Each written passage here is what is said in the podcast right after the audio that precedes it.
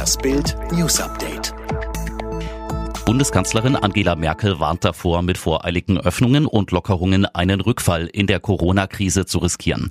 Dass der Reproduktionsfaktor derzeit unter eins liege, sei ein Verdienst der Bürger, denen sie wieder von ganzem Herzen danke.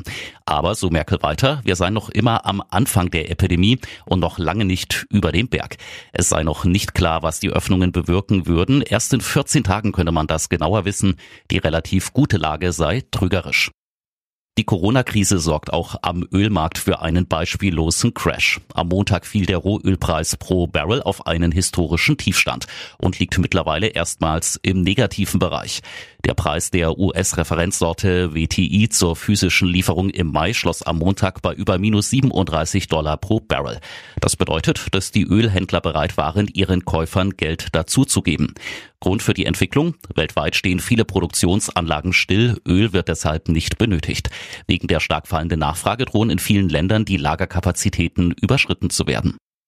Endlich wieder echte Hoffnung auf eine Bundesliga-Fortsetzung. Im großen Bundesliga-Gipfel bei Bild Live haben sich Bayerns Ministerpräsident Markus Söder und Nordrhein-Westfalens Ministerpräsident Armin Laschet für ein Bundesliga-Comeback ab dem 9. Mai ausgesprochen. Laschet erklärte im Gespräch mit Bildchef Julian Reichelt und Wildsportchef Matthias Prügelmann, Voraussetzung ist, dass es ein durchdachtes Konzept gibt. Das, was die DFL in diesen Tagen vorgelegt hat, lässt erkennen, dass es Schutzvorkehrungen gibt. Ich könnte mir vorstellen, dass wir zum Zustand der Geisterspiele zurückkehren können.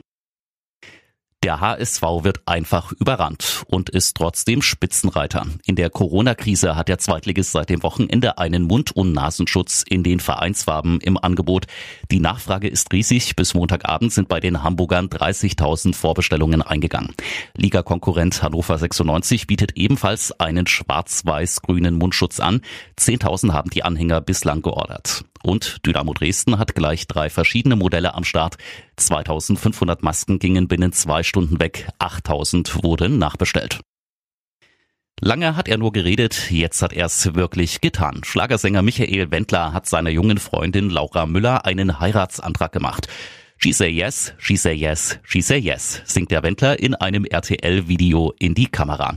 Dabei hält er seine Laura ganz fest im Arm, die quietscht vor Freude und hält ganz stolz ihren Verlobungsring in die Kamera. Wann geheiratet werden soll, haben die beiden Turteltauben offiziell noch nicht verraten.